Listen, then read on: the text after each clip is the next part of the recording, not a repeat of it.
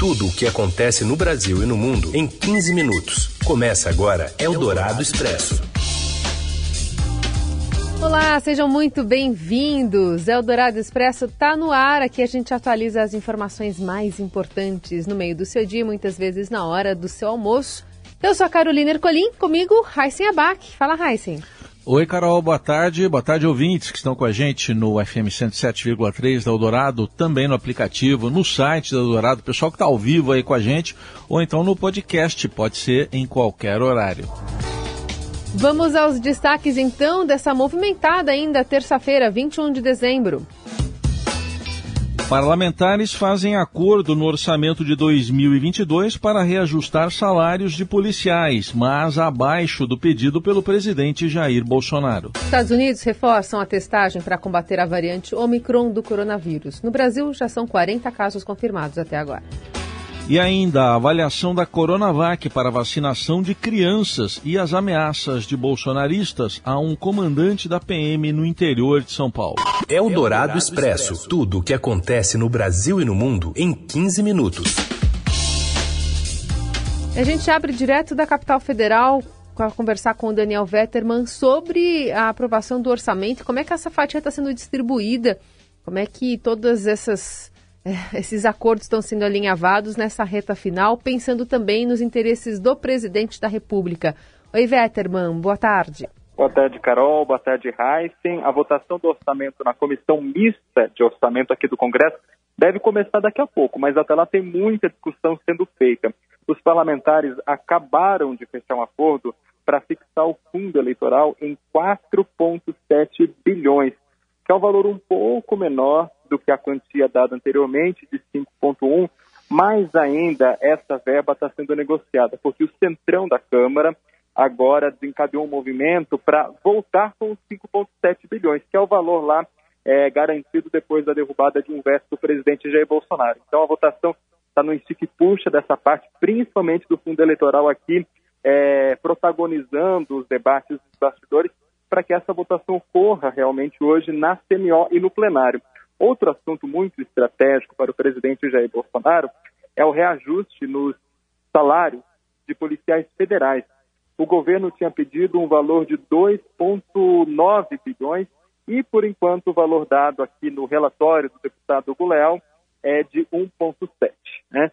É, as negociações permanecem. A presidente da CNO, Rose de Freitas, afirmou que o relatório vai ser votado hoje após esses ajustes que estão sendo feitos entre deputados e senadores. Veterano continua acompanhando de perto isso, acompanha também eh, todos os detalhes, você que nos ouve agora, também no portal do Estadão. Muita coisa ainda para acontecer em Brasília hoje. Obrigada, viu, Vetterman? Um abraço a todos. Eldorado Expresso. A Casa Branca anunciou hoje novas medidas que o presidente dos Estados Unidos, Joe Biden, vai adotar para combater a variante Omicron do novo coronavírus no país. As medidas incluem a compra de meio bilhão de testes rápidos, apoio de militares e envio de equipes para os estados do Arizona, Indiana, Michigan, New Hampshire, Vermont e Wisconsin, além da ampliação de locais de vacinação contra a Covid-19. Os 500 milhões de testes rápidos serão enviados gratuitamente para as casas dos americanos que os solicitarem por meio de um site a partir de janeiro. Em menos de um mês, a Omicron já se tornou a variante dominante nos Estados Unidos, responsável por 73% dos novos casos de Covid-19 no país. Na semana anterior, eram apenas 2,9% dos infectados. O Brasil tem 40 casos confirmados da variante Omicron. A cidade de São Paulo soma 17 casos da cepa após identificar mais quatro infecções de transmissão comunitária. Pacientes apresentam quadros leves e negam viagens ao exterior e contatos sem sintomas. A gente tem o Leon Ferrari com as informações para gente. Oi, oi, Carol Heisen e ouvinte da Rádio Eldorado. A cidade de São Paulo identificou mais quatro casos da variante Omicron na segunda-feira, dia 20, conforme informou a Prefeitura. O sequenciamento genético dessas amostras foi feito em parceria com o Instituto Butantan. Agora, com esses novos quatro casos, a capital paulista soma 17 infecções pela variante. Segundo a Secretaria Municipal da Saúde, os quatro novos diagnósticos são de transmissão comunitária, ou seja, casos em que não é possível rastrear a origem da infecção, o que indica que o vírus está circulando localmente os pacientes negam viagens ao exterior e contatos sem sintomas. Nenhum deles tem relação com um paciente de 67 anos diagnosticado com a Omicron lá no dia 10 de dezembro, que é considerado um cluster isolado. Esses quatro casos se somam a outros três identificados na sexta-feira, dia 17, que são considerados os três primeiros de transmissão local pela prefeitura. Todos esses quatro pacientes apresentam sintomas leves e, como as amostras são de 12 dias atrás, já concluíram o período de quarentena. Mesmo assim, a secretaria continua acompanhando os pacientes. Ainda ontem, o governo de São Paulo decidiu prorrogar a obrigatoriedade do uso de máscaras até o dia 31 de janeiro. Essa decisão levou em consideração a disseminação das novas variantes da Covid, especialmente a Omicron, e também com o aumento de casos de gripe em todo o país. E técnicos da Anvisa se reúnem hoje com representantes das sociedades médicas do país para discutir a possível aplicação da Coronavac em crianças. A Coronavac é a vacina contra a Covid produzida pelo Instituto Butantan, que é ligado ao governo de São Paulo em parceria com o laboratório Sinovac. O imunizante foi, junto com o desenvolvido pela Universidade de Oxford, o primeiro a ter o uso autorizado pela Anvisa no Brasil em janeiro. O Butantan ainda não conseguiu o registro definitivo da Coronavac por aqui. Além disso, já teve negado pela Anvisa em agosto. Na China, a vacina já é aplicada em crianças acima de 3 anos. E na semana passada, a Anvisa autorizou a aplicação da vacina da Pfizer contra a Covid em crianças, de 5 a 11 anos, mas ainda não se tem data para começar no Brasil a imunização. Após o governo decidir submeter a imunização pediátrica a uma consulta pública, o ministro da Saúde, Marcelo Queiroga, afirmou que a pressa é inimiga da perfeição. Nós temos que verificar tudo. A pressa é inimiga da perfeição. O principal é a segurança. No ano de 2021, considerando o pico, onde houve 4 mil óbitos, crianças de 5 a 11 anos, menos de 150 óbitos. Não que eu esteja menosprezando, cada vida é importante. Eldorado Expresso. A empresa ITA diz ter atendido quase 25 mil passageiros após a suspensão de voos da Itapemirim. Ao todo, 45.800 passageiros foram prejudicados com a suspensão temporária das operações da companhia. Mais informações agora com a repórter Juliana Estigarribia.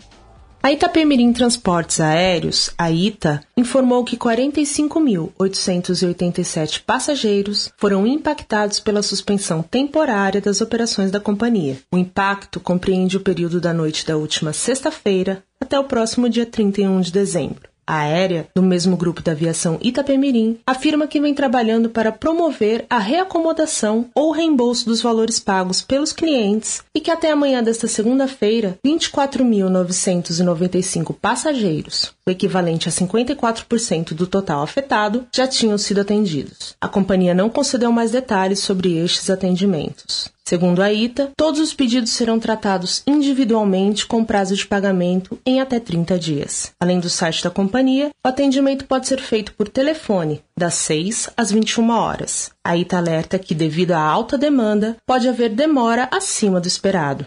A companhia orienta que os passageiros não tentem realizar check-in online não compareçam aos aeroportos antes de contatar a empresa. Informou ainda que, para aumentar as possibilidades de reacomodação, o grupo Itapemirim também está utilizando a sua empresa de transporte rodoviário, Aviação Itapemirim, como parte do plano de contingência para a reacomodação dos passageiros por via terrestre. E em entrevista ao jornal Eldorado, a presidente da Comissão de Direito do Consumidor da Ordem dos Advogados do Brasil, da seção de Goiás, Renata Balém, afirmou que os problemas envolvendo a empresa não são novos.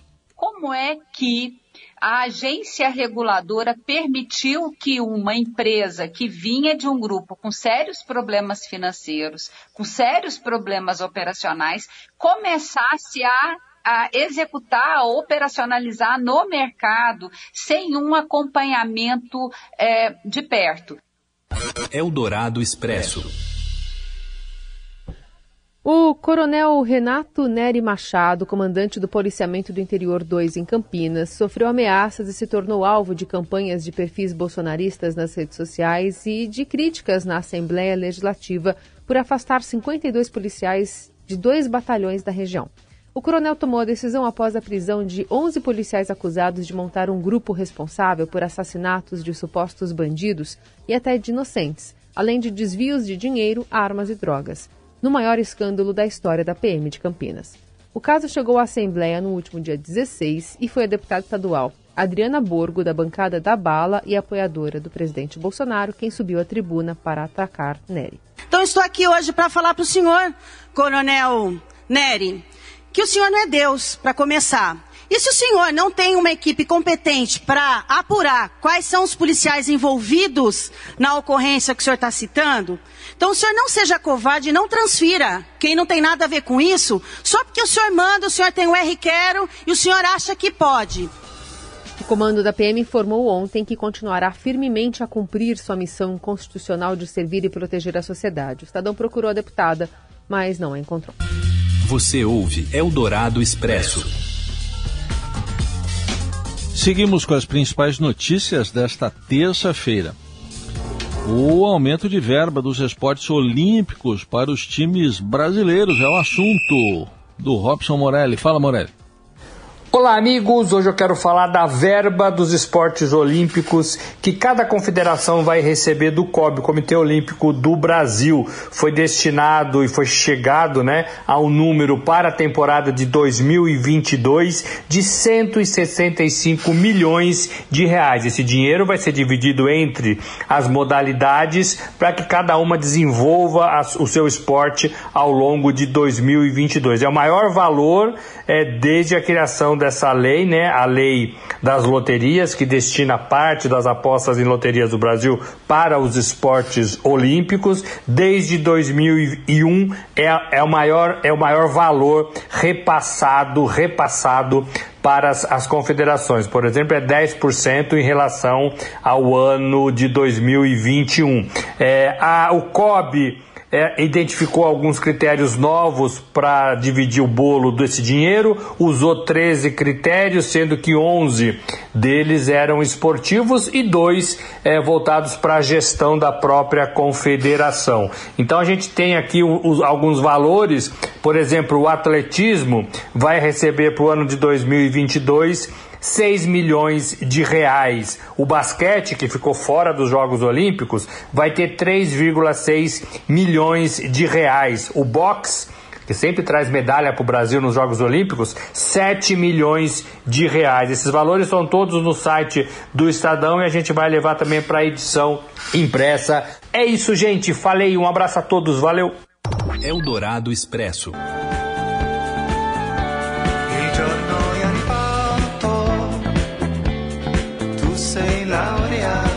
E começa hoje o verão.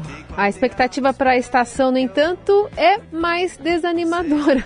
Segundo o IMET, o Instituto Nacional de Meteorologia, o período vai ser preenchido com mudanças rápidas e frequentes no tempo. A expectativa é que as alterações sejam mais perceptíveis no período da tarde, com possibilidade de até de chuva forte, queda de granizo, trazendo riscos de alagamentos e deslizamentos de encostas. IMET aponta que a cidade de São Paulo também pode ter chuvas acima da média, enquanto o restante do estado paulista fique abaixo da média, com ocorrências apenas no final do trimestre. E é com esse estate que acabou de começar, começou ao meio-dia e 59, que a gente encerra o Eldorado Expresso desta terça-feira. Eu percebi. Percebeu, né? Ficou é, um pouquinho mais quente? Virou a chavinha, foi é. incrível, é. Foi idêntico, assim, com o que você falou. Mudanças climáticas, né? É, para quem está nos ouvindo agora, ao vivo, tá 29 graus. Se você estiver ouvindo à noite, deve estar tá uns 18, 19. É isso. É isso. Bom, é abrindo o verão e fechando a porta do Heisen Abac, porque ele vai sair de folga, volta só na semana que vem.